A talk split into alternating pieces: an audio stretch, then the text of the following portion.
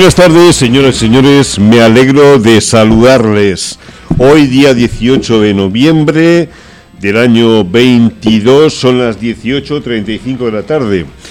Hoy haremos un programa excepcionalmente largo. Habitualmente Reto lo Imposible siempre son una hora, pero el programa merece, merece la pena porque tenemos con nosotros a la presidenta del gabinete de fibromialgia, de la Asociación de Fibromialgia BAFI, y al letrado José González como primeros invitados del gabinete de Ortiz y asociados de aquí de Valencia. Buenas tardes a los dos. Buenas tardes, Enrique. Buenas bueno, tardes. El motivo de, de, esta, de esta entrevista es la quinta jornada de fibromialgia eh, que se va a celebrar en la Comunidad Valenciana. Pero para que la gente sepa quién eres y qué asociación diriges, por favor, breve resumen de qué es ABAFI. Muy bien, pues nada. Eh, ABAFI es la Asociación Valenciana de Afectados de Fibromialgia y Síndrome de Fatiga Crónica de la Comunidad Valenciana. Se creó hace 26 años y bueno, pues se creó por la necesidad que había ya entonces de, de que los enfermos tuvieran un sitio donde poder ser atendidos.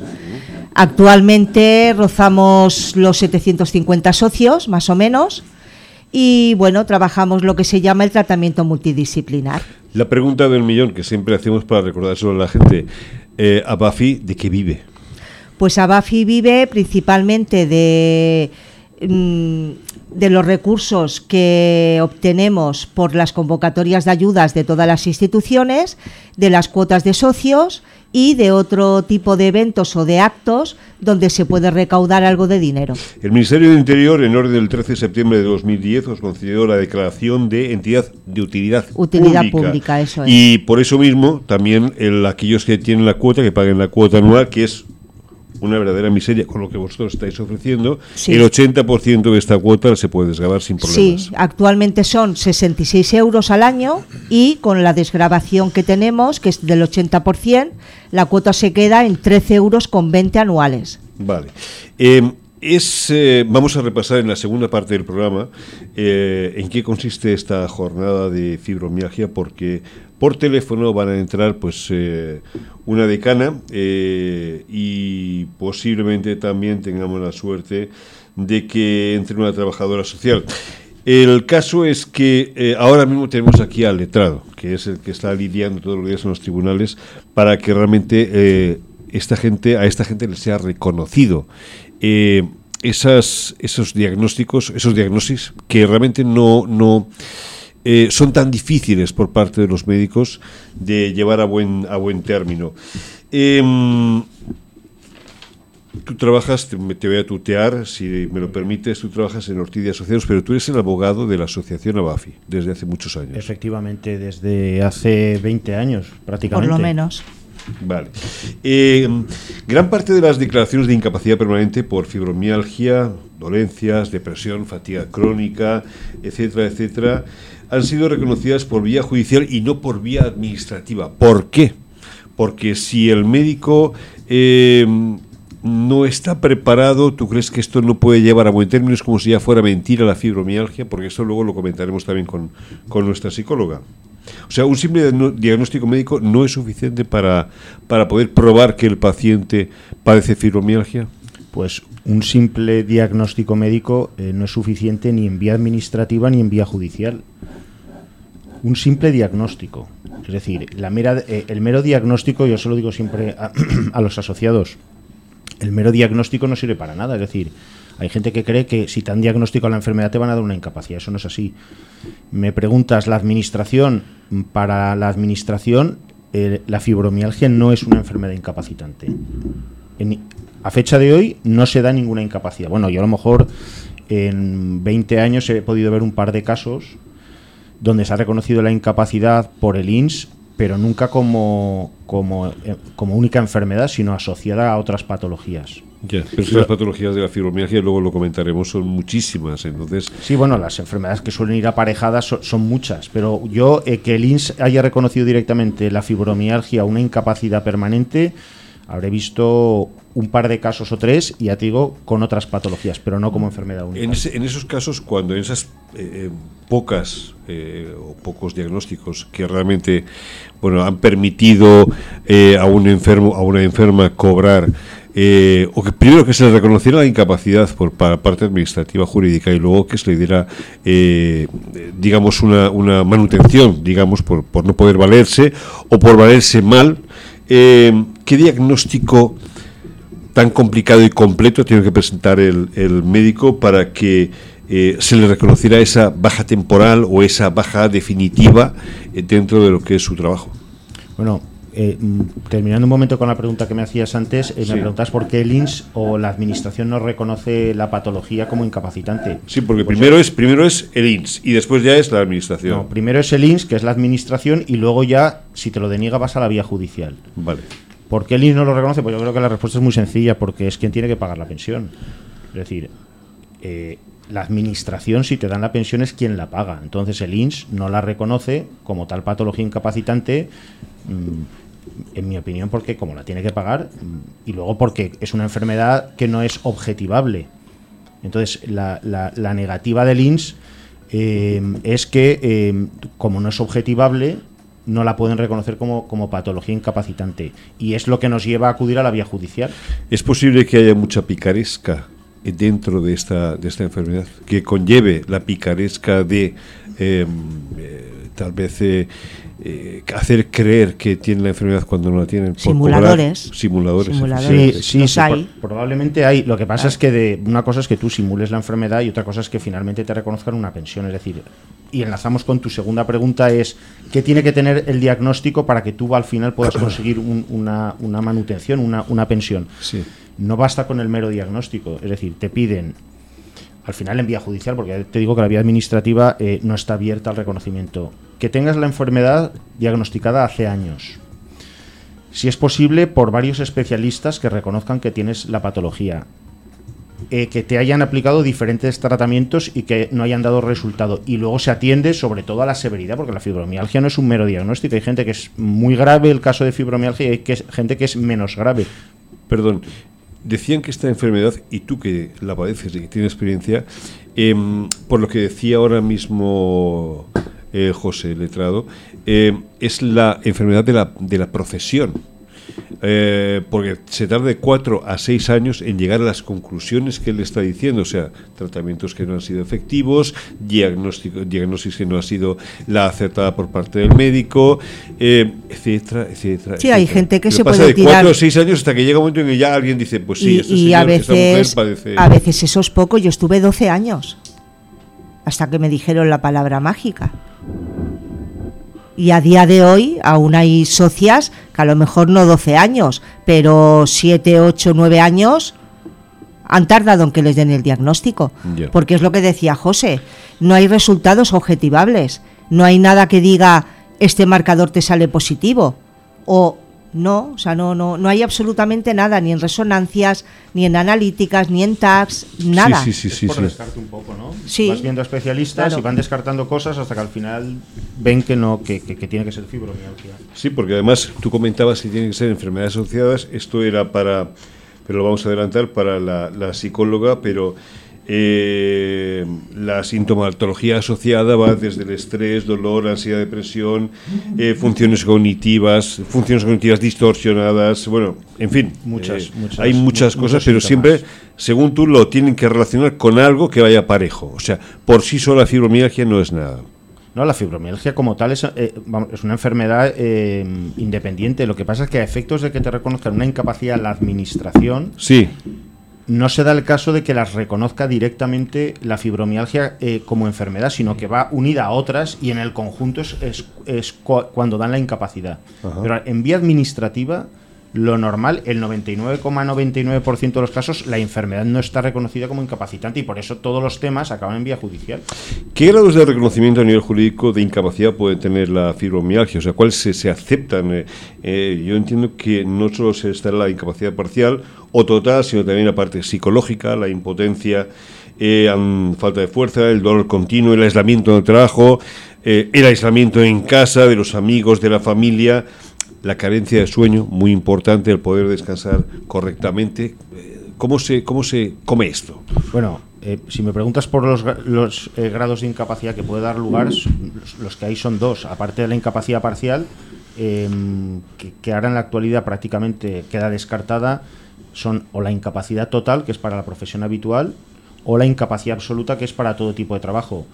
En el caso de la incapacidad total, eh, lo que harían es asociar la sintomatología de la fibromialgia con los requerimientos del trabajo en concreto que se esté mirando, incapacidad para la profesión habitual, que es donde más habitualmente se reconoce la fibromialgia como incapacitante en vía judicial, y luego está la incapacidad absoluta que mm, a nivel judicial que por una fibromialgia tener una incapacidad absoluta yo he visto muy pocos casos.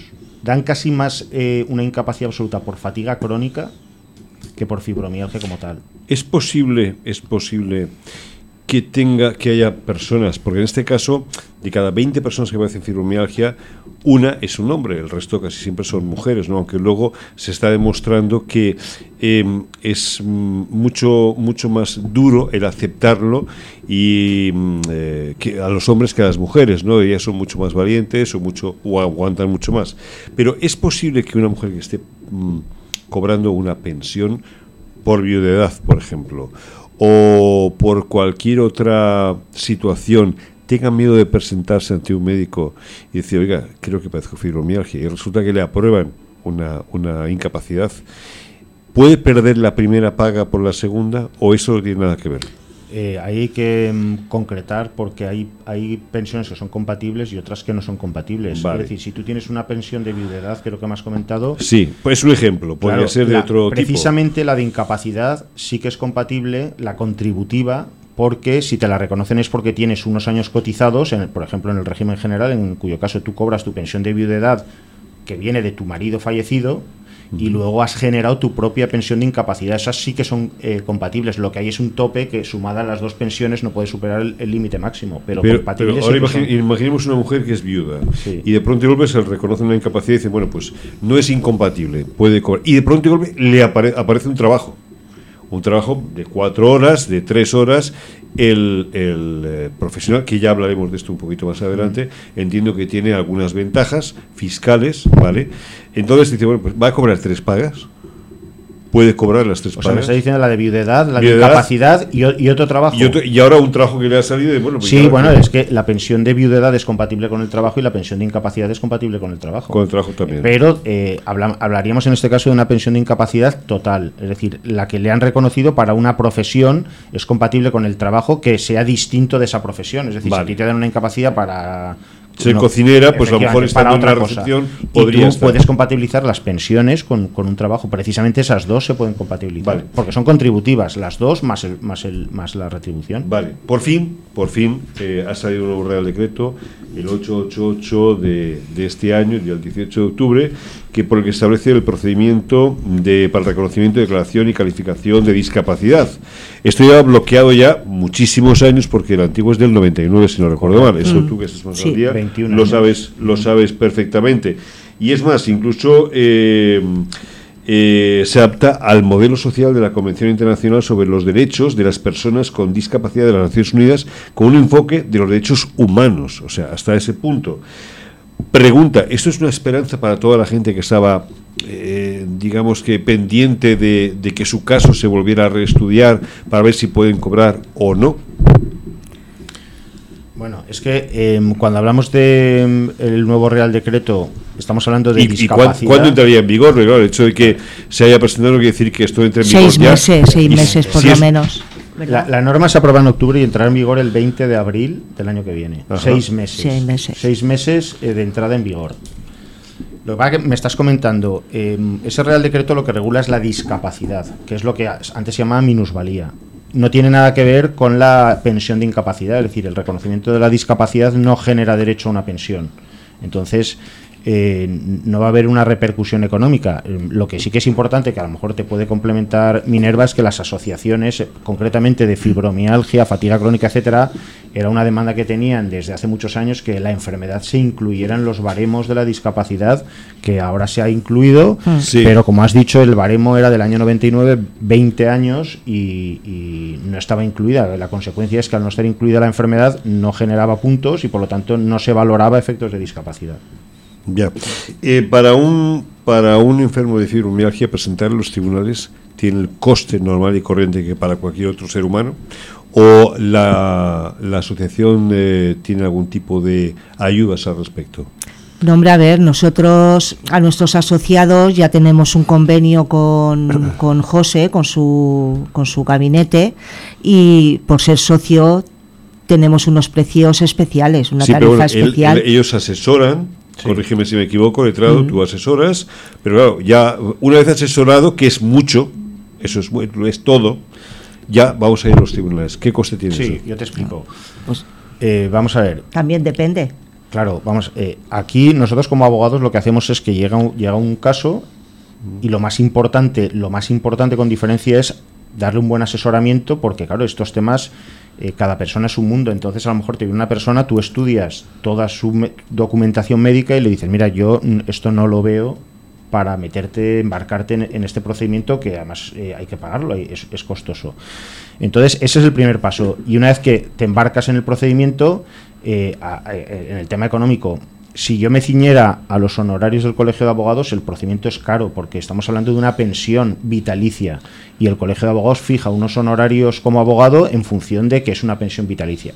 Nosotros el acuerdo que tenemos con la asociación es eh, ese asesoramiento para encauzar el tema y luego unos precios específicos eh, que son iguales para todos los asociados que están bastante eh, reducidos en relación con lo que costaría habitualmente el procedimiento. Vale, vale, perfecto.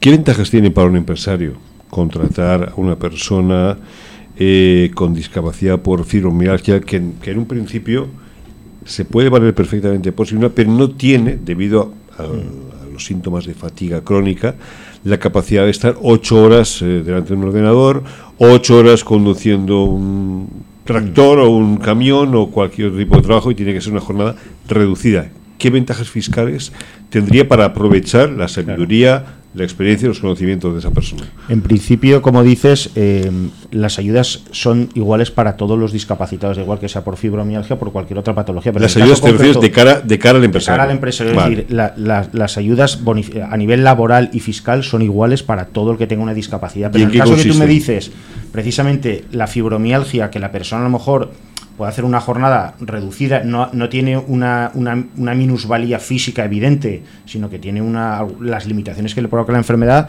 eh, se pueden aprovechar. Eh, de cara a las empresas, a nivel laboral, están las ayudas a la contratación, eh, bonificaciones en las cotizaciones, que como te digo, no son solo para los de la fibromialgia, sino Sí, sí, para todos. para todos los demás. Bonificaciones en las cotizaciones eh, importantes. ¿Puedes dar algún dato más concreto, ser más concreto ahí? En, Sí, en bueno, qué las tipo o qué bonificaciones, porcentaje? de- las bonificaciones dependen eh, de si es hombre o mujer, de la edad que tenga, que tenga la discapacidad eh, y luego el porcentaje de discapacidad. Perdona, ¿por qué hombre o mujer? ¿Qué, qué diferencia? Bueno, eh, Pues por sexo las diferencian. Pues porque mm, me imagino yo que será por las mayores dificultades, es decir, cuando es mujer hay más importe económico de la bonificación. Las bonificaciones oscilan entre los 4.500 euros y los 7.000 y pico euros, en función de la edad que tenga, si tiene menos de 45 años, más de 45, si es hombre o si es mujer, y luego si es discapacitado severo, si solo tiene el 33 o tiene el 65%. ¿y cómo se gestionan esos 4.000, o sea, de 4.000 a 7.500? ¿Se Es- van reduciendo un porcentaje de cada mes de la seguridad social o cómo se hace? Pues dependiendo de los casos, pero normalmente son, son bonificaciones eh, fijas mientras esté contratado. Ajá.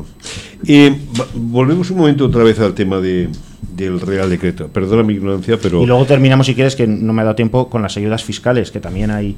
por favor, ahora ya que estamos en unas ayudas, Vale, hagámoslo pues ahora. aparte de las bonificaciones de cuotas, eh, a, a nivel fiscal hay, hay deducciones en el impuesto de sociedades eh, para las empresas que tengan contratados discapacitados. Ahí realmente lo que, te, lo que te exigen es que incrementes tu plantilla, es decir, que tú tengas un porcentaje de discapacitados y en relación con el año anterior incrementes el porcentaje de plantilla de, de contratados discapacitados con deducciones en la cuota íntegra del impuesto de sociedades que pueden ser de 9.000 euros por cada uno de ellos y de 12.000 euros si es una discapacidad severa. Pero entonces cada año tienes que coger y contratar una, Claro, dos es o tres esa es un poco, personas.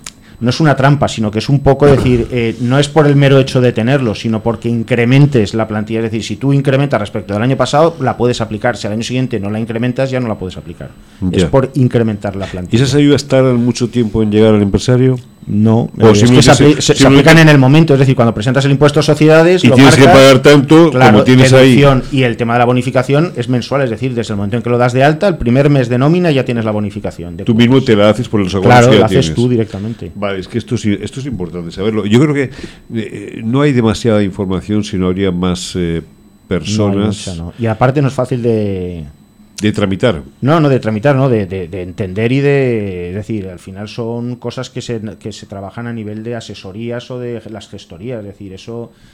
Sí, bueno, la bonificación.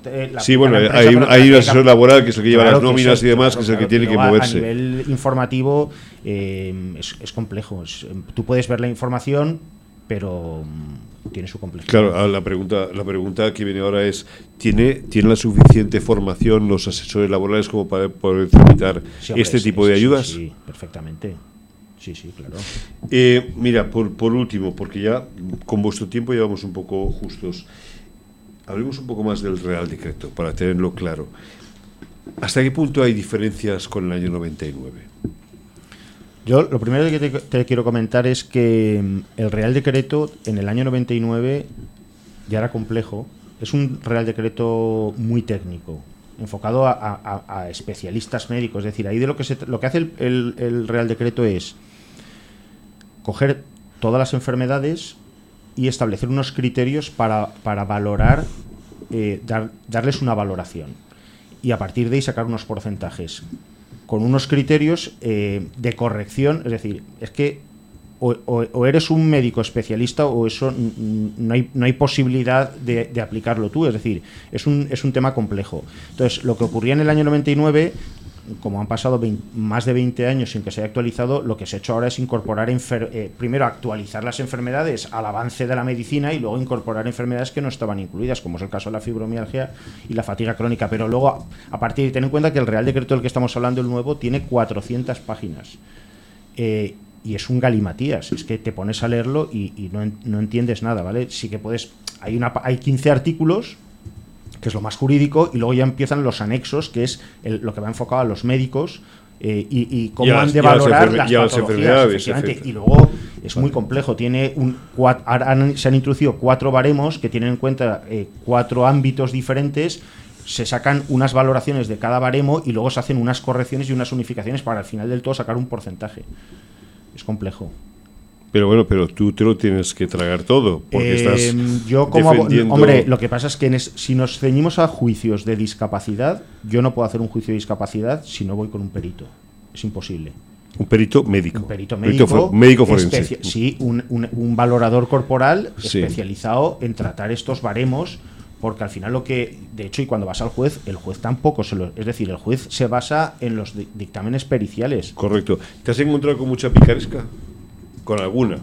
Eh, es que esto realmente por picaresca mm, el interesado no, no puede tener picaresca, él aporta sus informes y le llega No, un no, no, no, porcentaje. no me refiero al médico, me refiero que se haya podido descubrir que la persona en cuestión que quería que la valoraran como una persona enferma, pues no lo era tal y, y estaba la picaresca de querer mm, que no, realmente... bueno, así como, como, como, caso, como casos curiosos, picaresca poca. Lo que sí que he visto, por ejemplo, gente que ha alegado la afectación cognitiva, porque la, la fibromialgia y especialmente la fatiga crónica, eh, sobre todo, tiene una afectación cognitiva importante, es que ha estado, no, es que yo la memoria la tengo fatal y luego le han hecho una prueba cognitiva y ha salido eh, resultados normales. Es decir, ahí eso te hacen unos test y sale un resultado y entonces tú puedes decir que tienes lagunas mentales, problemas de memoria, concentración, desorientación y luego el resultado te ha salido totalmente normal. Bueno, yo pienso que eso depende también del estado de ánimo de la, de la persona. La mente es, eh, es eh, privilegiada para aquellos que les funcione bien y aunque en un momento dado haya una fatiga crónica, como es el caso de la fibromialgia, o un comportamiento obsesivo compulsivo, por lo poco que yo he podido, he podido aprender sobre estos temas, es que eh, realmente hay momentos en los cuales, pues a lo mejor en situaciones en las que tú puedes estar muy nervioso, yo puedo estar muy tranquilo y la inversa, y bueno, y coger y contestar a todo perfectamente a, a este tipo de test que imagino que serán bastante duros y concretos y concisos. Sí, bueno, y luego tienen sus preguntas trampa, luego las preguntas que se entrelazan entre ellas eh, para ver si contradicciones. Para ver si- Eso está ya muy estudiado. O cuando, cuando vas y a lo mejor el médico o el psicólogo, quien sea, sea, te dice, a ver, va, muévete, agáchate, estira el brazo, claro, tú lo intentas hacer, como me pasó a mí. Entonces, claro, si yo me agacho, me toco el pie y estiro el brazo o me toco la nuca, porque puedo hacerlo a pesar del dolor, a pesar de, la fatiga o lo que sea, claro, eh, lo he hecho. Entonces... Yo pienso que la gente que padece la enfermedad de verdad no tiene, no tiene ningún tipo de trauma ni de, ni en enseñar realmente o en, o en, o sea está muy tranquila a la hora de exponer lo que le ocurre. Letrado alguna algún mensaje a las personas que nos están escuchando a los socios de la de Abafi eh, de esperanza con este nuevo decreto hombre desde luego yo estoy ansioso por ver eh, en qué se traduce de cara a las valoraciones porque eh, el, tema de, de juntar incapacidad para el trabajo con discapacidad, se daba el caso curioso de que había gente que tenía reconocida por un tribunal una incapacidad absoluta por fibromialgia y fatiga crónica y un 10% de discapacidad. Porque como esas patologías no estaban en el baremo, hasta ahora no daban puntos. Entonces uno tenía pensión de incapacidad absoluta y 10% de discapacidad. Eso ahora veremos qué ocurre, porque ahora ya en relación con el baremo, han introducido un capítulo específico de deficiencias relacionadas con el dolor, eh, valoración del síndrome de fatiga crónica y ahora veremos ya realmente las valoraciones que se dan con estas enfermedades. Em, tenemos que cortar ya, pero solamente una cosa más, Minero, y esa te toca a ti. Dime. Gracias a la asociación ABAFI, ABAFI mm. ofrece eh, los servicios de, un letrado y evidentemente del gabinete Ortiz eh, y asociados. Sí y muchísimas cosas más. O sea que mm. por realmente por la por solamente la cuota la cuota es que no vale lo que acabamos de aprender aquí ahora mismo con, con va? si solo una sesión de fisioterapia o de psicóloga ya te cuesta más que la cuota. Es un regalo estar en Abafi. Bueno, lo que pasa que, bueno. Eh, Minerva se tiene que dar muchísimas, muchísimas gracias. Hemos aprendido mucho contigo y podemos aprender mucho más, o sea que esperamos que en la próxima entrevista que tengamos con Abafi vengas tú y ya digas, oye, me he leído las 400 páginas, ¿sabes? no hace falta que las traigas tachadas ni mucho menos, pero sí que tengas el resumen un poco más claro y así podamos coger e informar mejor. Por mi parte, encantado. Muchísimas gracias. Nosotros, por nuestra parte, vamos a coger, hacer un breve descanso. Esto es histórico. Breve descanso de cinco minutos para que entren los demás invitados. Muchísimas gracias.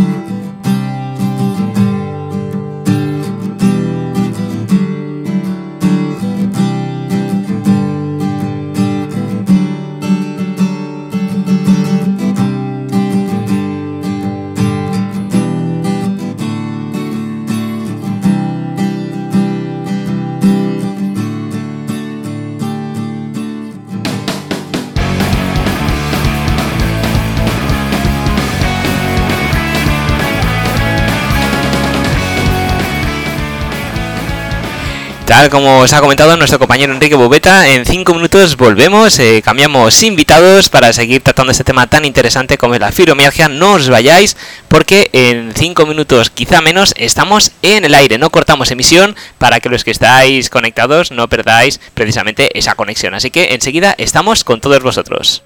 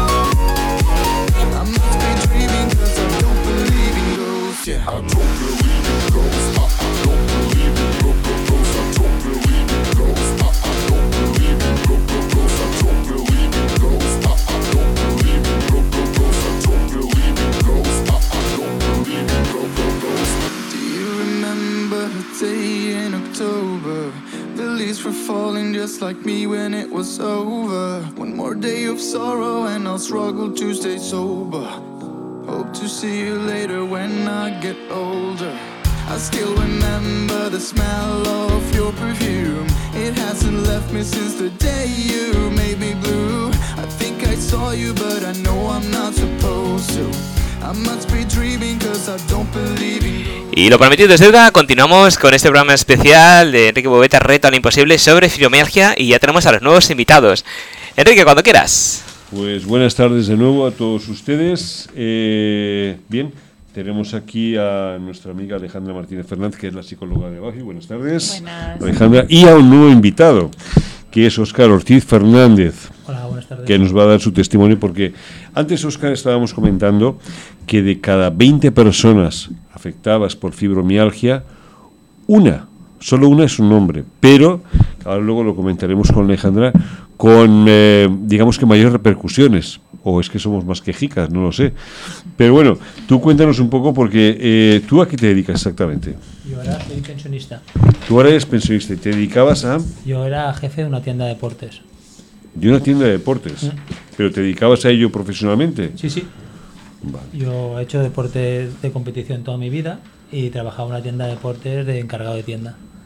Vaya. Y de pronto y golpe, o sea, ¿cómo, cómo realmente, cómo descubres que, o cuáles fueron los primeros síntomas para... Yo creo que mi desencadenante fue un accidente de moto que tuve muy grave, Sí, muy muy grave. Y estuve pues 18 días ingresado.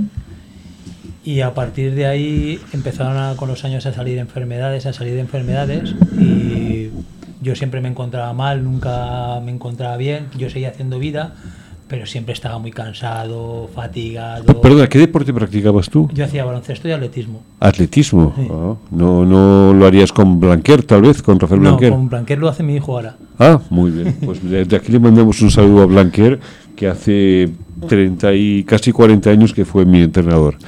Lo, lo conocí muy bien en aquella época, así que me alegro mucho, está en buenas manos. Pero antes, mira, estábamos hablando de la procesión en el tiempo, de lo que se tarda realmente hasta que hasta que alguien te dice tienes fibromialgia. En el caso de Minerva, 12 años, en el tuyo, ¿cuántos fueron? Yo porque fui muy pesado, muy insistente, tardé un poco menos, pero unos seis años. Seis años, que es la media que se comenta habitualmente. Sí. La media. Pero antes de eso, imagino que no acertó nadie con el diagnóstico. No, yo fui de un sitio a otro, de un sitio a otro, de un sitio a otro, de un, de un traumatólogo a a un traumatólogo, un traumatólogo a un medicina interna, de medicina interna a, A digestivo, a, digestivo, a- a todos. Siempre trauma- pues, pero, pero la mayoría traumatólogos, ¿no? Sí, sí, Por el tema del dolor. O, o reuma- o reumatólogos. Reumatólogos. Y Mm. todos decían, sí, te pasa algo hasta que... ¿Te, digo- di- te llegaron a diagnosticar eh, y a recetar también eh, medicamentos? Sí, sí, bueno, yo medicamentos hasta que encontré a un doctor que me dijo, Buah, si sigues por ahí acabas en una caja de pino. Eh, yo he tomado, he llegado a tomar hasta 24 pastillas al día, contando pastillas como la lírica, el llantil, pregabalina que todas esas juntas es como una caja de, de una caja de polvorín. O sea, ¿cómo, cómo empezó a afectarte en tu vida cotidiana? Porque imagino que no estarías a gusto ya en ningún sitio. O sea, esos, esa... No, porque un día te levantas y, y no te puedes levantar. Un día dices, voy a hacer lo que hacía antes y no puedo. Eh, quiero, por ejemplo, yo qué sé, quiero salir a andar y de repente un día no puedo. De repente un día me tengo migrañas de, de- de que parezco un vampiro y me quiero meter en la cama todo a oscuras porque es que no me puedo, porque estoy que no me puedo. Entonces empiezas, empiezas a, a, a juntar todas esas cosas y dices, pensando solamente que tengas una enfermedad. Que normalmente la gente que tenemos fibromialgia no solo tiene fibromialgia. Sí, sí, sí, sí. sí. Con lo cual, imagínate el día que tienes fibromialgia, eh, tienes un día fatiga, se te juntan las migrañas y te han operado de un pie que no has quedado bien y te duele todo eso. Intentas levantarte de la cama, es prácticamente imposible. ¿Cómo, ¿Cómo empezó a afectarte en el trabajo? Porque claro, No, no, como bien yo- dices, yo- tú yo- empezaste a aislarte. Yo, yo al final, al final me dieron una incapacidad. Mi empresa me dijo que no podía seguir trabajando. pero, pero faltabas mucho al trabajo, eh, tenías mal humor, te aislabas de los Yo, compañeros. yo, yo, yo tuve la suerte, bueno, la suerte o la desgracia es que cuando yo tuve el accidente, a mí, eh, a mí me dieron la, la incapacidad directamente. Ah, Y, y al cabo de los años eh, mm, me, sal- me dieron la fibromialgia. Lo que pasa que yo, por ejemplo, después con el tiempo he intentado trabajar y es im- prácticamente imposible. Porque, por ejemplo, yo trabajé hace un año de- en una conserjería, trabajaba 20 horas, pero luego los turnos cambiados te afectan mucho a la gente que tenemos fibromialgia porque necesitamos horas de sueño y siempre el mismo, el mismo tipo de horas de sueño, es decir, necesitamos 8 horas seguidas, no intercambiar horas. eh, o sea que si tú coges y duermes, me lo voy a inventar, de las 12 de la noche a las 8 de la mañana, luego eh, cambiar el sueño desde las 8 de la tarde a las 2 de la madrugada, eso es imposible. Es imposible, aparte porque tu cuerpo no rinde, no, no recupera. Entonces, eh, cuando un médico te firma, no puedes, no puedes eh, hacer estos turnos, a las empresas no suele interesarle. Con lo cual, en mi empresa, por ejemplo, O sea, entonces- acabó despidiéndome. Yo voy a nombrar una serie de, de, eh, vamos, de, de síntomas, eh, rigidez en el cuerpo, dolor en músculos y huesos, dolor de cabeza, depresión, ansiedad, problemas para dormir, cansancio, lagunas mentales, adormecimiento y hormigueo del cuerpo, intestino irritable. ¿Todo esto te suena? Sí, de hecho, mm, yo tengo, por ejemplo, ahora llevo cuatro años y medio con diarreas crónicas. La gente dice, ah, diarreas crónicas, perdona. Tú sales a la calle y, y- y no tengas dónde hacer, dónde ir al baño y cágate encima, a ver la gracia que te hace. Sí, que todos somos muy señoritos, para eso nos gusta ir a, nuestro, a nuestra casa. volver a Claro, nuestra pero casa. esa- esas cosas nos pasan y nos pasan y muy graves. O levantarte y de 10 a, o de 7 de la mañana a 10 de la, de la mañana ir al baño cuatro veces todo con diarreas. Y tú vas al médico y te dice, yo llevo cuatro años y medio y creo que me han hecho todas las pruebas habidas y por haber. Creo que me queda... Y en la de ahora, que ahora, por ejemplo, una, es, ahora es el riñón. Dice, es que igual es del riñón. Digo, digo, pero sí, que es que creo que no te queda ningún órgano por probar. Ya, Entonces, ya. tú piensas que todo eso junto le hace la vida casi imposible a una persona. O sea, se la, se la- como la machacas. ¿Tú, ¿Tú ahora mismo tienes algún tipo de tratamientos? eh, eh, de, no sé, pastillas. eh, Pastillas. ¿Pero cuántas pastillas tomas al día?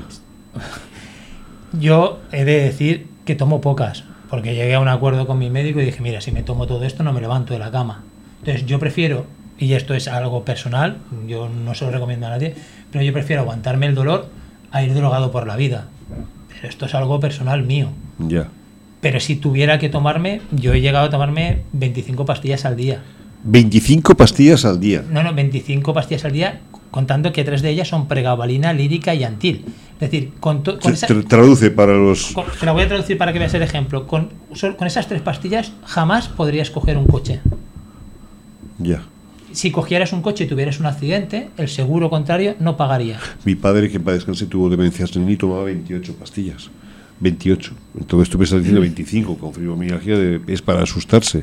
Claro, claro, pero es que cuando tú vas al médico y no saben qué hacer, lo primero es eh, pastillas de todo tipo. Entonces, si tienes cansancio, te damos tal. Si tienes tal, te damos tal. Entonces, ¿qué pasa? El problema es que cada vez que tú vas a un médico diferente, ese médico te manda una pastilla diferente. No tienes un internista que te diga, te miro todo lo que tienes y te quito esto y te pongo esto. Es cada médico te va añadiendo lo que él cree. Y no mira lo que te ha dado el anterior. ¿Y qué pasa? Que muchas de esas pastillas...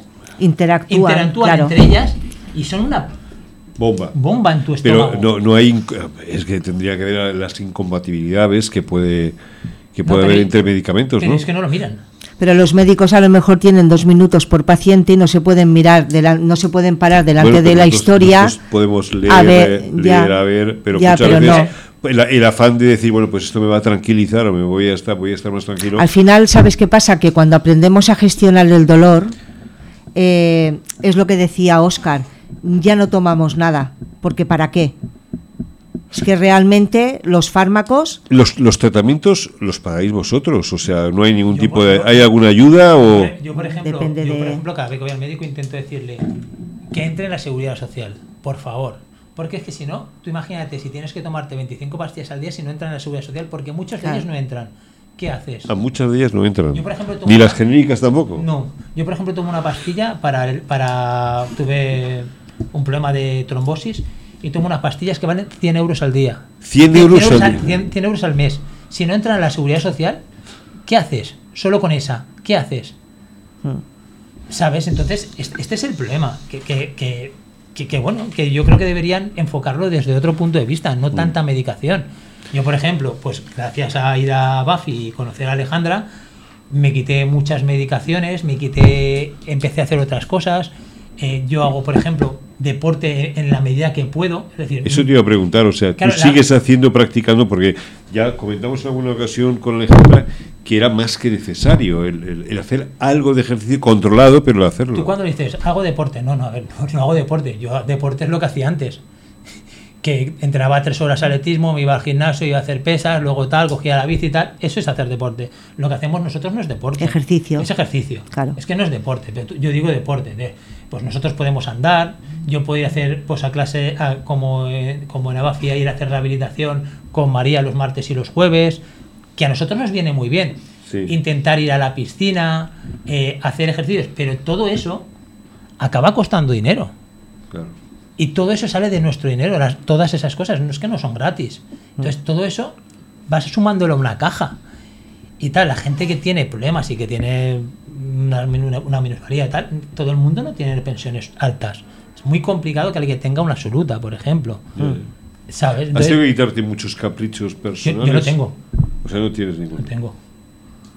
O sea, no sé, tú no puedes ver una botella, o sea, un vino, o no puedes. Yo por, ejemplo, yo, por ejemplo, no bebo alcohol, no fumo, no, no, no hago nada que todo eso, porque todo eso acaba perjudicando a mi salud, seguro. Yo hace muchos años, yo no, yo, no, yo, no, yo no he fumado ni he bebido nunca, pero tampoco podría hacerlo, porque aparte con toda la medicación que tomamos, estaríamos muertos. Es, es que no podemos. O sea, la gente no llega a entender que es que lo que nos limita nuestra vida. Eh, Minerva, Minerva sugirió que vinieras tú a dar tu testimonio, porque siempre hablamos de mujeres, como he dicho antes, de cada 20 personas, eh, diciendo, son mujeres y, y una es un hombre. Yo me he encontrado aquí algunos, algunos datos significativos y es que normalmente las mujeres sufren más fatiga, más cansancio, dolor general- generalizado, mayor número de puntos dolorosos, número total de síntomas y síndrome de colon irritable, mucho más que los hombres.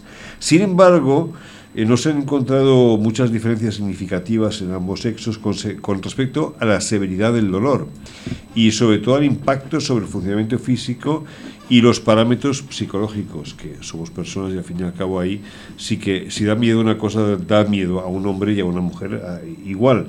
Y luego hay un estudio comparativo que determina que los síntomas en los hombres son mucho más severos que en las, que en las mujeres. O sea, ellas tienen mucho más aguante que, que nosotros. Y, Sí, y luego, por, ciertamente otra nos- parte, por otra parte también eh, la aceptación de la enfermedad. O sea, ¿a ti te costó aceptarla?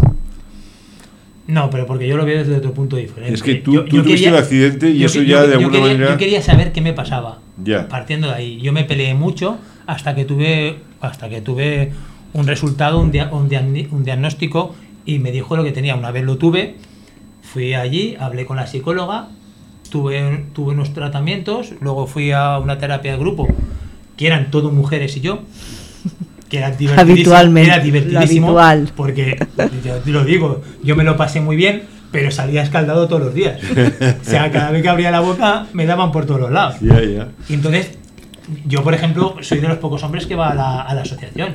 Pero yo creo que es más un tabú generacional. ¿Verdad? Yo- Y, eh, yo, eh, estoy de acuerdo yo- porque después de todo lo que he leído estoy Yo, completamente yo- de yo acuerdo. te lo digo desde mi punto de vista, creo que es un tabú Sí. generacional. Minerva, tú que estás Yo, con la sorpresa, a yo ver, ¿qué sí, que decir ahí? es que por lo que ha dicho Oscar de que salía escaldado en las terapias de grupo, yo creo que precisamente se hizo luego lo que se ha hecho de hacer terapias solo de hombres, Sí. precisamente por eso.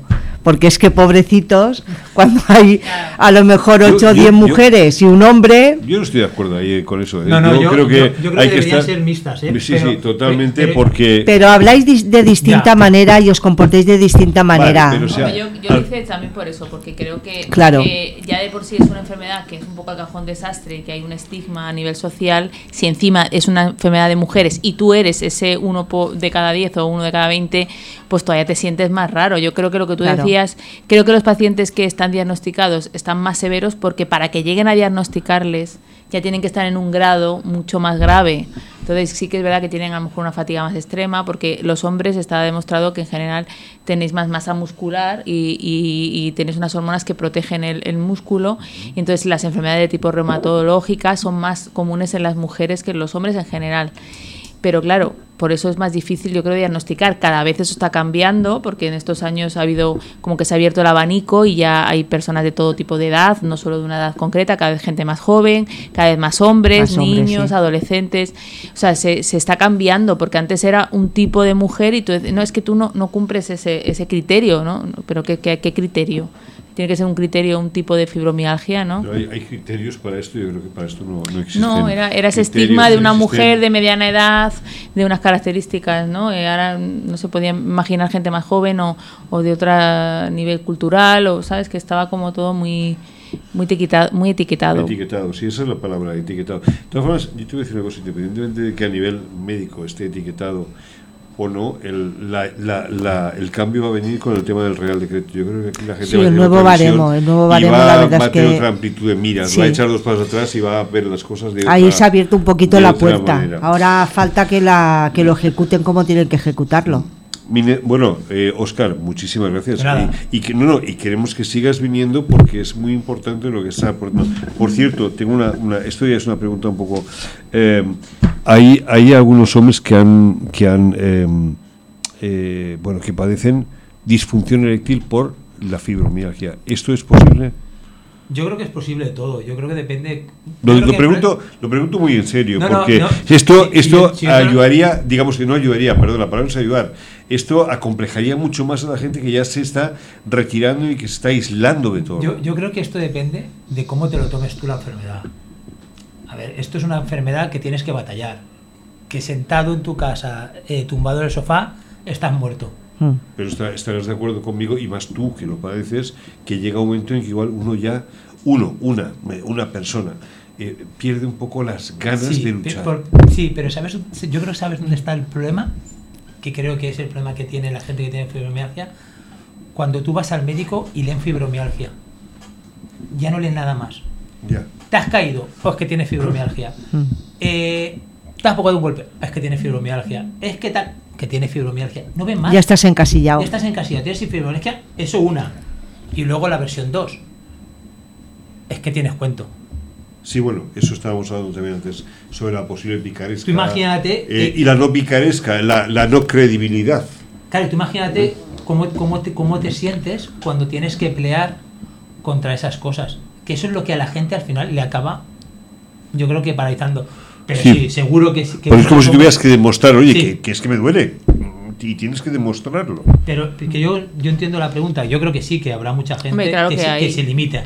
Nosotros, Minerva y yo, nos conocemos, creo que ya, pues no sé si. Muchos años ya. Eh, yo eh, llevo en esto pues algunos años, esta es la cuarta emisora en la que estoy, y todos los años hay tres asociaciones a las cuales le dedico un programa dos, ya, ya es algo que entra dentro de lo nuestro, ¿no? Y en cuanto ya me dice, "Ah, socorro, pues ahí estamos nosotros. Eh, y he ido viendo avances, cambios, pero tengo que reconocer que muy lentos. Lo, de ahora, lo del Real Decreto, esto ha sido, vamos, un avance importantísimo, no lo siguiente, ¿no? Pero a nivel médico, a nivel... eh, y luego una cosa que me sorprendió mucho fue eh, el, el trabajo que hace el trabajo que hace Alejandra, porque en todas las enfermedades, en todas las adicciones, eh, la familia juega un papel, bueno, juega el papel más importante incluso que el médico, porque es la que apoya en las adicciones con lo que se llama el amor cruel. Eh, ¿Quieres algo? Dame algo, esfuérzate. Eh, eh, tienen que saber manejar a ese, a ese adicto. En las enfermedades tienen que entender. Y claro, las nuevas generaciones, como Alejandra, de psicólogos, pues ya piensan no solamente en... Dime, perdón.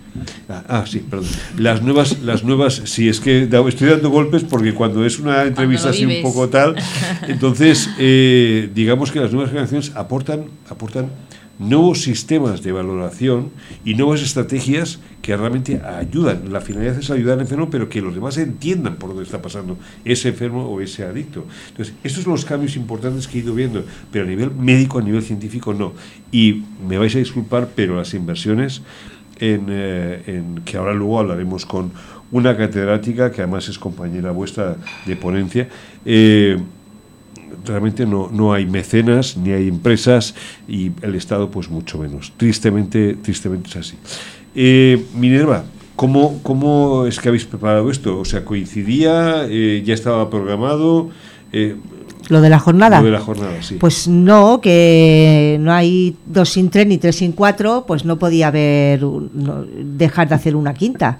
Llevamos ya cinco años organizando este tipo de jornadas y, bueno, se va a realizar el día 2 de diciembre en la Facultad de Filosofía, que gracias a la, a la universidad nos ceden el aula magna y podemos realizarlo. Ahora, perdóname que sea un poco puñetero, pero ¿por qué no la, la Universidad de Medicina? Pregunto. Y aquí voy a ser más puñetero, la Consejería de Sanidad Universal y Salud Pública, su asistencia está por confirmar. Sí. Eh, tendría que ir, tendría que estar ahí. Bueno, el consejero ha excusado su asistencia porque tiene que estar en Alicante y vendrá algún representante, lo que pasa que aún no, no me lo han confirmado. Pero bueno, eh, hay confirmaciones que luego pueden ser, no puedo ir. Pero en principio, de normal, siempre tenemos la suerte de que sí que vienen y apoyan ese día la apertura. ¿Cuál es el objetivo de, este, de esta El objetivo mayoritariamente es pues visibilizar e informar a todo el mundo. Aquí hay las ponencias que va a hacer Alejandra. Sí. Y las dos compañeras de Canas. Sí. Me atrevería también con la nutricionista. Son importantísimas porque nutricionistas, no sé si sabéis, que brillan por su ausencia. No mm. los hay. Mm. Pero ya no por el tema de la fibromialgia, sino por cualquier otra enfermedad donde se necesitan nutricionistas. Creo que hay dos en toda la comunidad valenciana eh, por oposición. No hay más. Este dato lo tengo, pues además de una persona que está dentro de tu asociación, cuyo hijo es nutricionista y además máster en y se ha sacado un montón de, de tal, aparte de la carrera de nutricionista, que son cuatro años. No existen, no, hay ganas de invertir, insisto, ningunas, mm. ningunas en estos temas. Pero bueno, darle visibilidad, eso yo lo veo, lo veo genial y más aquí, por ejemplo, eh, eh, Teresa López de Coca, ¿vale? Eh, que, la... que la íbamos a entrevistar, pero creo que no va a ser posible, ¿vale? El estudio de microbiología intestinal en mujeres con dolor crónico tipo fibromialgia, creo que también es un paso importante, porque es una forma también con el tema de las diarreas y demás, de, ir avanzando, ir aplicando los medicamentos. Sí, ahora mismo estamos haciendo un estudio con Teresa y con el CEU, con Lucrecia, y con una reumatóloga que vino el año pasado a la jornada que hicimos, a la cuarta los puse en contacto y de ahí salió el estudio que están haciendo con nosotras. Y lo que se está estudiando es lo de la microbiota y el tema de la nutrición también. Han recogido, bueno, están recogiendo heces, orina, sangre, saliva. Es un estudio, me da pena que igual no pueda entrar, pero bueno, Lucrecia lo explicará mm. seguro. Y es un estudio muy importante, la verdad. Alejandra, eh, tu trabajo es brutal. Es brutal, sí, porque yo he estado informándome. Siempre hemos hablado de la familia, siempre hemos mm. hablado de tal, pero, pero eh, yo, yo voy a leer algunas cosas que he recogido y tú me corriges, ¿no? O sea, la fibromialgia debería constituir un punto de reflexión sobre la atención sanitaria. La sintomatología física, fundamentalmente el dolor, la ausencia de patologías orgánicas, la ausencia de indicados clínicos en las pruebas objetivas complementarias para el diagnóstico, análisis, radiología, etcétera, su alta comorbilidad, eh, con otro tipo de trastornos, sintomatología denominadas tradicionalmente funcionales, la presencia de alteraciones emocionales, ansiedad, depresión.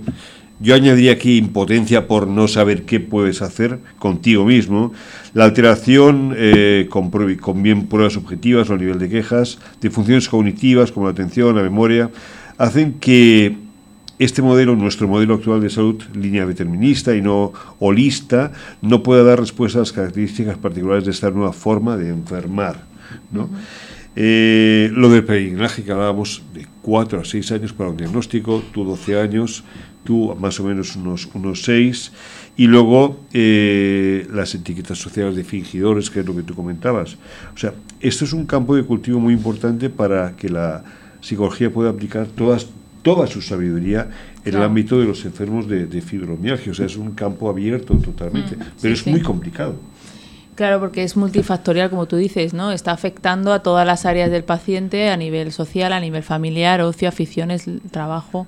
Y claro, todo eso afecta al estado de ánimo y se retroalimentan los, los factores estresantes mantenidos, las depresiones, los problemas, las pérdidas pueden aumentar o pueden desencadenar un primer brote de fibromialgia y el tener fibromialgia al verse limitado y todo eso puede hacer que al final acaben teniendo ansiedad y, depresión y estrés. O sea que está como antecedente, como consecuente y nosotros los psicólogos pues tenemos que dar ahí herramientas para saberlo manejar y por supuesto a nivel no solamente de autoestima o de técnicas de afrontamiento, sino a nivel eh, familiar y a todos los- a todos los niveles.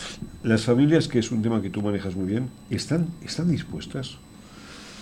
Es que cuando cae la fibromialgia que que es una bomba, ¿no? En una familia, ¿no? Que, que y casi siempre los casi siempre las personas que la sufren, eh, yo por mi experiencia tantos años, más de 20, he visto que son personas que tienen en común que son muy activas y que son muy autoexigentes y que suelen ser los pilares de sus familias, pues claro, cuando el pilar fundamental mm, se, se ve, se tambalea, pues al final afecta a toda la familia. Entonces las familias tienen que, aunque no quieran, tienen que, se tienen que adaptar, Tienen, se pero están dispuestas Es o que claro, son un eh, poco reticentes de, claro. esta mujer que me va a contar a mí de cómo es está mi hijo, mi marido, claro, mi mujer. es- es- hay una resistencia siempre, por eso, porque lo tiendo a negar, a minimizar, mm, eh, estigmatizo, culpo a- al paciente, pero bueno, yo siempre digo, vamos a ver, si siempre ha sido una persona activa que lo ha dado todo y ahora no puede, pues será porque no puede, ¿no? Pero eso supone que tienen ellos que, que- que- que adquirir otros roles que estaba haciendo ese paciente y de repente, pues si esa persona era la que se ocupaba de cosas o no puede trabajar o que también es curioso, ¿no? No puedo trabajar, estoy de baja, bueno, ya que estás de baja,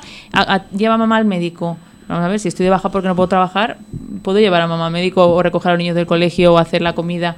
Estoy, ¿sabes? Estoy mal para todo, ¿no? Pero claro, no se ve. Entonces es, al final se tiende a negar y hay mucho y hay mucha incomprensión, claro. Hablemos de, muy por encima, porque aquí sí que podrías hablar horas, pero de los tratamientos cognitivos, en la- conductuales, en los, en, las, eh, en los tratamientos de interdisciplinares de esta enfermedad. Porque claro, el campo es tan abierto, ¿me entiendes? Que podrías pasarte horas, pero lo típico, algún ejemplo concreto si pudiera ser. Nosotros, o sea, yo trabajo desde hace muchos años en la terapia de grupo inicial, que es una especie de, pues eso, de puesta en común de muchas eh, técnicas en las Pero, que se que te, sí. que te pregunte, ¿en esa terapia está solamente la familia o es para No, varias no, familias? Esto solamente es para eh, afectados. En, en las, en las charlas que doy para familias sí que es como una especie de como eso de, de mesa redonda en el que para interac- en interactuar y ver cómo lo ven ellos, darles pautas y justamente lo que tú has dicho, explicar, bueno, primero qué es la fibromialgia para un poco ponernos en situación, para Sí. entender al paciente y luego también que el paciente entienda al familiar, ¿no? Porque esto tiene que ser bidireccional, no solo es yo, yo, yo soy el centro, yo estoy mal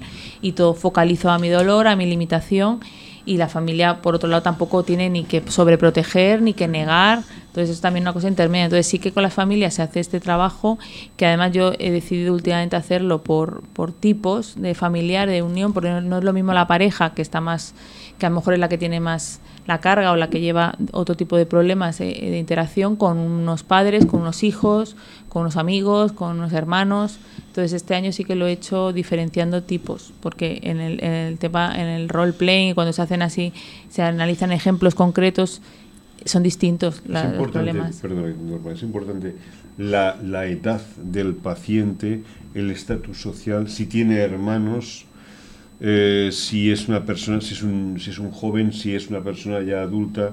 Claro. Todo eso lo, di- lo divides o, o Hombre, intentas dividirlo. intenta- eh, se, se intenta que los, que los grupos sean homogéneos, porque cuando son de afectados igual que sean homogéneos porque no es igual que gente que está muy muy mal, o gente muy mayor o gente muy joven, pues se intenta, ¿no? dentro de lo posible.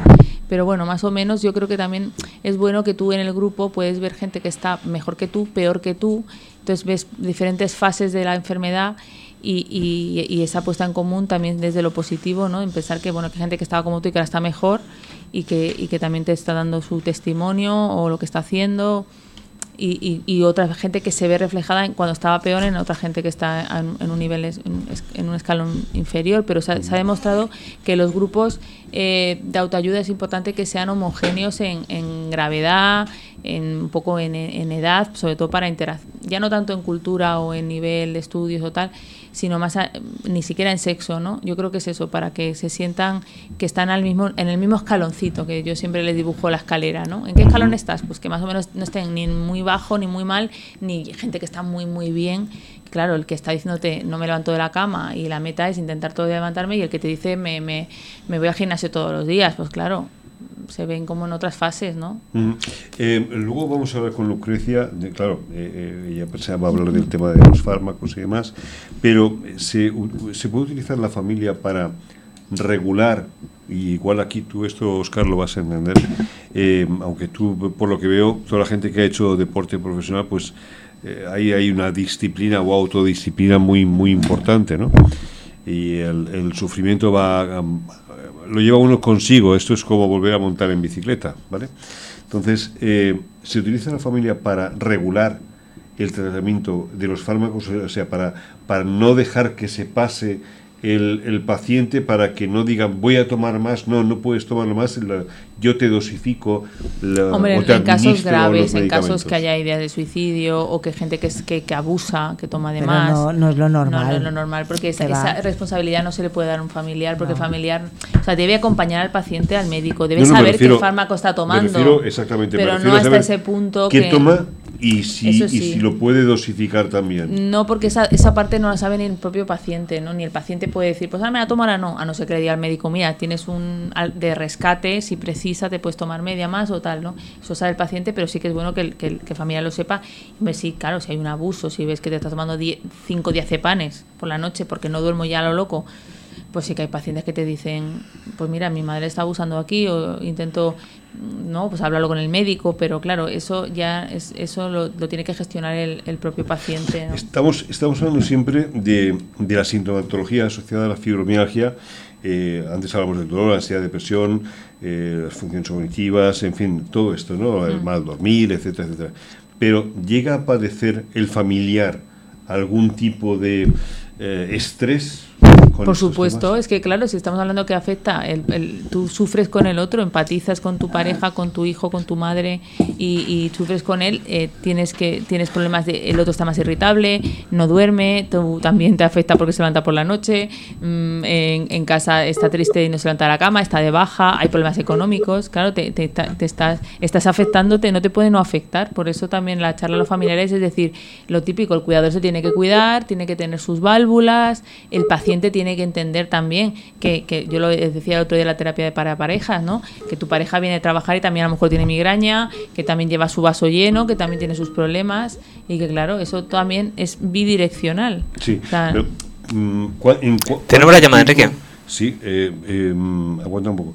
¿Cuánto tiempo, en cuánto tiempo se empiezan a conseguir resultados tanto por parte de la familia como ya una vez el paciente está diagnosticado por parte del paciente? Sobre todo más por, por parte de la familia. Es que eso hay, es, es, es un duelo, es un proceso ¿no? que no tiene una fecha concreta, dependiendo de cómo afecte, depende del grado, depende de muchos factores, ¿no? de la gente que lleva muchos, muchos años y ya toca fondo y a lo mejor ya empieza tal. Hay gente que ya viene a terapia cuando ya está en ese escaloncito en el que ya se puede trabajar cosas y, y, la, y la- la familia lo empieza a ver. Es, es que es muy difícil, eso no se puede catalogar, no hay un baremo exacto. Gracias. Va, va a surgir seguramente alguna pregunta. Buenas tardes, Lucrecia. Hola, ¿qué hay? Buenas, Buenas tardes. Lucrecia Moreno Arroyo, 30 años dedicada al uso racional del medicamento y prevención. catedrática de farmacología en la Universidad CEU y directora de la cátedra CECO. Eh, título de la ponencia, eh, uso racional del medicamento en la fibromialgia y síndrome de fatiga en esta quinta jornada que se va a celebrar. Lucrecia, bienvenida al programa. Hola. ¿qué hay? Buenas tardes. Buenas tardes. No sé si ha oído usted todo lo que acabo de comentar. Sí, sí, no. Bueno, eh, acabo de escucharlo, la última parte. Ahora le voy a decir la frase que más me ha gustado de usted. Dice, nuestros alumnos dejan de estudiar los libros para estudiar también a las personas. ¿Es así? Exacto. Esa, es así. Esa frase es así y gracias a, a, los pacientes que nos visitan en, las aulas y que dedican su tiempo a, a presentar y ponerle cara a la enfermedad. La enfermedad deja de estar escrita en los libros para vivenciarla con la experiencia de las personas. Eh, ¿Qué es lo que le une a usted a, este sector, concretamente a las enfermedades y en especial a la fibromialgia y por qué participa en este evento? Bueno, eh, me une pues ya una relación personal de muchos años con las socias de Abafi, eh, cuando empezamos a dar clases aquí en la Universidad Cardenal Herrera de farmacología, pues hará más de 15 años que hubo un cambio en el tipo de la docencia y nos planteamos lo de incorporar a los pacientes en las aulas. Y, y, llamamos a la gran mayoría de asociaciones de pacientes de la comunidad valenciana y bueno, Abafi siempre ha estado dispuesta, ha sido la number one. Eh, cada vez que las hemos llamado, sea el día que sea, han acudido y todos estos años, pues igual que ellas acuden a presentarse en un aula y contestar las preguntas de nuestros alumnos, pues cada vez que me piden ayuda o colaboración, pues yo también acudo a, a contarles a sus asociadas lo que, lo que les interese. Bueno, usted que es una experta en el, mundo de los fármacos, em, claro, se, la pregunta es obvia. ¿Un enfermo de fibromialgia debido a esa desesperación puede convertirse en un adicto a algún tipo concreto de medicamento, calmantes, relajantes? Motivado precisamente por lo que acabo de comentar, la desesperación total eh, que, que, tiene por el dolor eh, o por la ansiedad o por el estrés o por lo que sea. Eh, pues claro que sí. Es decir, de hecho, en fibromialgia son pacientes que tienen dolor. El dolor eh, es difícil de aguantar. Eh, hay pacientes que tienen patologías más graves, por ejemplo, que tienen una hipertensión altísima, pero la hipertensión no duele y entonces no buscamos con ansiedad un fármaco para tratarla. En cambio, el dolor, igual que el insomnio, que son dos dos síntomas que, que padecen con mucha frecuencia las pacientes de fibromialgia, conlleva tratamientos farmacológicos que, que para ambas situaciones son tratamientos que crean tolerancia a los efectos terapéuticos. Es decir, el que se cree tolerancia quiere decir que cada vez necesitamos más dosis para obtener el mismo efecto terapéutico y que cuando eh, dejamos de tomarlos tenemos un síndrome de abstinencia, es decir, se convierten eh, igual que, las drogas de abuso. En este caso, para el dolor, por ejemplo, se utilizan opiáceos mórficos como el tramadol o la oxicodona y para el insomnio benzoiazepinas.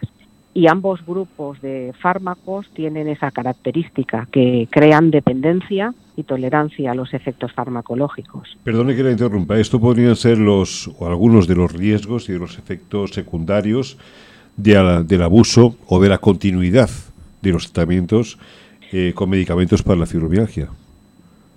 Claro, por supuesto, porque al final eh, cada vez necesitas más dosis de fármaco y, claro, los, los límites no los puede poner una persona. Es decir, hay veces que eh, tienes insomnio, estás nervioso, te duele y entonces quieres dormir para olvidarte del dolor, eh, te tomas un comprimido, otro más, otro más y a veces hay casos de personas que, que no se han despertado, ¿no? Si no tienes a alguien al lado que pueda llevarte a un centro eh, de urgencias y que, bueno, que te traten esa, esta intoxicación. Sí. Puede llegar a ser grave, sí. Sí, se ha avanzado mucho en, en la prevención mediante fármacos de las diferentes sintomatologías eh, que derivan de la fibromialgia. eh, en- pero seguimos seguimos yendo muy lentos en este en este avance, ¿es correcto? Es muy lento, primero porque la fibromialgia es una enfermedad que no tiene una prueba diagnóstica. Es decir, otras enfermedades, por ejemplo, que cursan también con dolor, por ejemplo, como la artritis reumatoide, te hacen una analítica de sangre o una prueba de imagen y eh, te la diagnostican. Es decir, con un simple análisis de sangre te pueden diagnosticar una artritis reumatoide. Comparándola con la fibromialgia, porque también es una patología que cursa con dolor. En cambio, la fibromialgia es una, es una patología que se diagnostica por descarte. Es decir, hay que ir descartando, no es esto, no es esto, no es esto. Y eso es muy costoso, muy laborioso, cuesta mucho tiempo y, y es difícil hasta que consigamos, eh, a través de la investigación, encontrar un marcador o, o alguna otra prueba que, que sea rápida y que permita a estos pacientes, pues bueno, poderles identificar con, con una patología y sobre todo buscar un, un diagnóstico que sea efectivo, que tampoco lo tienen. Esta, esta pregunta lo voy a hacer con total respeto al colectivo médico, pero es importante.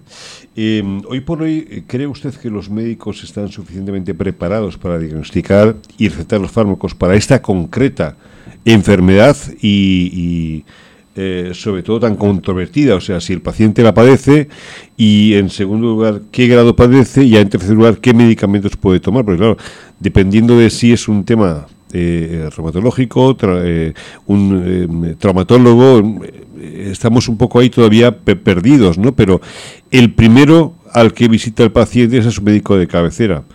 ¿Cree usted que sabe identificar Hombre, un poco la sintomatología?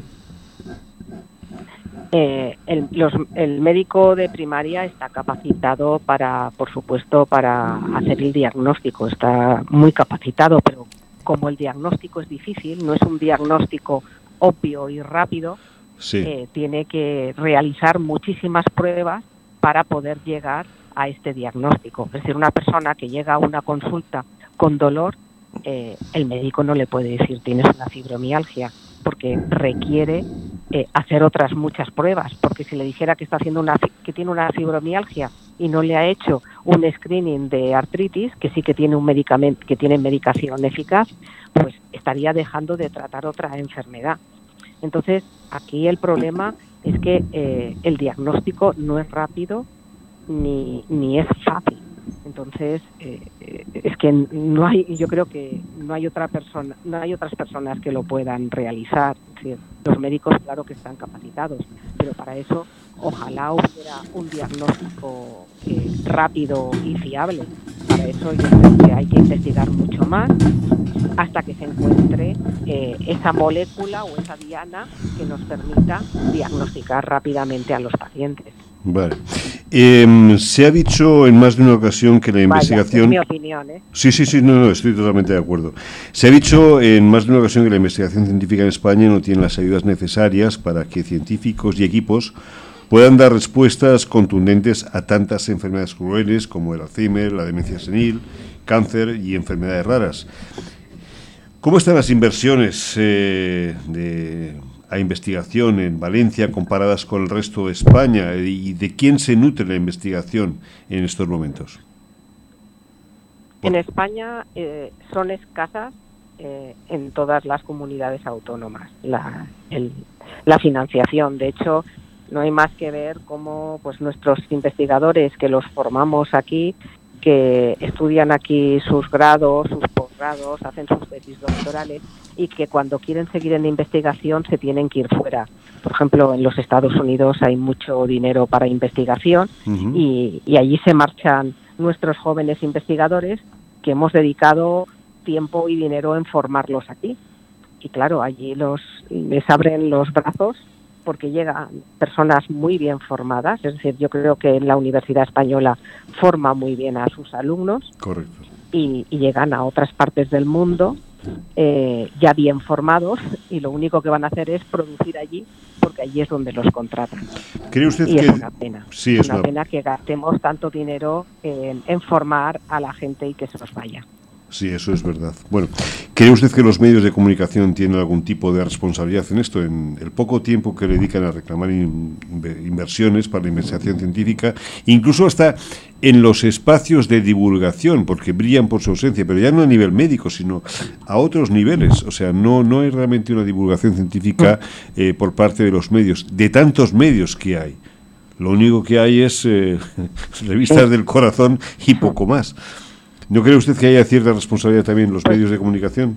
Yo creo que, que los medios de comunicación serían muy buenos aliados de la investigación, ideales, porque es la forma en la que la, la sociedad adquiere la, la información más rápidamente. Y, y tenemos bueno, pues a mucha sociedad que se pasa el día sentada viendo un televisor y, y que y yo creo que lo agradecería yo creo que la, la sociedad agradecería que tuviéramos eh, programas de televisión en los que educáramos en salud en los que diéramos información y una información ofrecida por personal que, está formado en esos temas porque muchas veces si acudes a redes sociales o, al- o a Google buscando información sobre una patología o un medicamento, te encuentras verdaderas barbaridades, porque cualquier persona puede poner ahí su información. Entonces, eh, continuamente recibimos WhatsApp, se, se va a curar este cáncer o... se- Correcto, y, sí, es verdad. son todo bulos o eh, eh, fake news, ¿no? Sí, fake, sí, correcto, Que, sí, que sí. cualquiera puede crear y, y mover o malinterpretar, porque las ha leído en algún medio, las ha malinterpretado, no es una persona, no es un profesional de la salud y lo transmite. Y entonces se están creando muchas ma- eh, falsas esperanzas en pacientes graves que, que leen noticias o que vienen con un WhatsApp, mira lo que he leído, que me la ha mandado mi sobrina o mi tal. Bueno, pues es que esa noticia no es cierta. Y además hay hay- que ir a las fuentes originales. Ajá.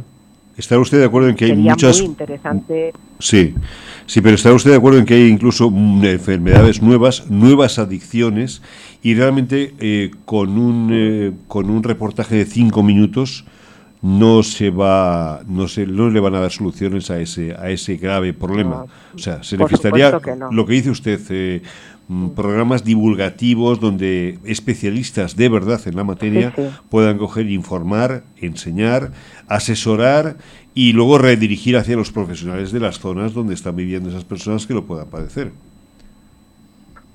Y además creo que tendrían muchísima audiencia, porque si ves eh, lo que la gente busca en Google, lo, el, el top 10 es las búsquedas en salud. Es decir, eh, qué me tomo para esto, o qué síntomas, o es decir, búsquedas de salud es lo que todo el mundo hace en Google a partir de cierta edad, lógicamente, cuando tienen enfermedades. Entonces Eh, yo creo que sería de agradecer tener un, una, una, una sección en un canal de televisión para poder resolver dudas de cómo tomar los medicamentos, de cómo eh, qué tenemos que hacer para envejecer saludablemente, cuáles son los factores de riesgo de, la, de las enfermedades. Y yo creo que tendríamos un ahorro en el, en el coste sanitario porque la gente eh, se empoderaría, es decir, tendría mayor conocimiento de qué hacer y qué no hacer Sí. cuando tiene una enfermedad. si me permite, ahí, eh, si me permite, añadiría ahí lo del autoconsumo, eso eh, de que no, te tomas una pastilla, una aspirina y se te va. No, no, no, no, eso no, no es así. Por último, una pregunta más. Eh, si hay fabricantes, consorcios, mecenas que quieran ayudar, eh, yo por lo menos no, no conozco eh, información privilegiada ni en los medios que estén informando sobre cuáles son los, los beneficios fiscales que podrían obtener, porque antes ha nombrado Estados Unidos, en Estados Unidos los mecenas, los consorcios, fabricantes eh, particulares que donan para la investigación, luego tienen una serie de ventajas fiscales increíbles. Aquí imagino que habrá alguna, pero no se, no se promocionan estas ayudas. Yo tampoco lo sé, porque creo que si hubiera una, una desgrabación fiscal importante no se llevarían las ofertas. Los- Estaría todo el mundo buscando investigadores, grupos de investigación para, para financiarlos. Entonces no debe de ser muy grandes esas, eh, Lo- esas lo- desgrabaciones lo averiguaremos. Porque no conozco mucha. Sí. Lucrecia, por último, eh, Eh, ¿algún yo me- mensaje? Yo, también me ofrezco. ¿eh?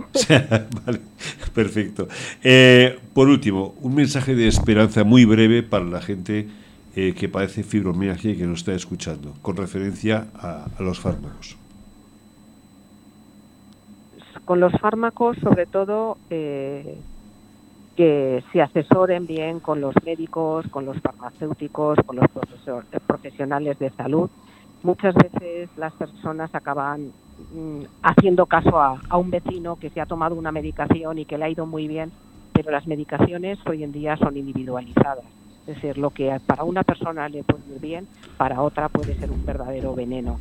Entonces, asesorarnos a la hora de, de utilizar los medicamentos, porque son los aliados para las enfermedades, para eh, disminuir los síntomas, pero hay que hacer un uso racional de ellos. Es decir, es, hay que tomarlos con cabeza, porque igual que pueden ser nuestros aliados, también pueden ser nuestros enemigos, produciéndonos reacciones adversas, intoxicaciones, dependencias, como hemos hablado al principio. Entonces, muy importante el uso racional del medicamento. Bueno, pues eh, doña Lucrecia Moreno, catedrática, le deseo lo mejor en la quinta jornada de fibromialgia y fatiga crónica. Y muchísimas gracias por haber entrado en el programa. Eh, creo que la quieren saludar. Lucrecia, Hola, Minerva. hola, buenas tardes. Eh, solamente decirte que gracias por estar siempre ahí. Y a vosotras también, esto es mutuo. Esperemos Bueno. que la próxima vez pueda Unos venir usted personalmente. No podemos seguir adelante.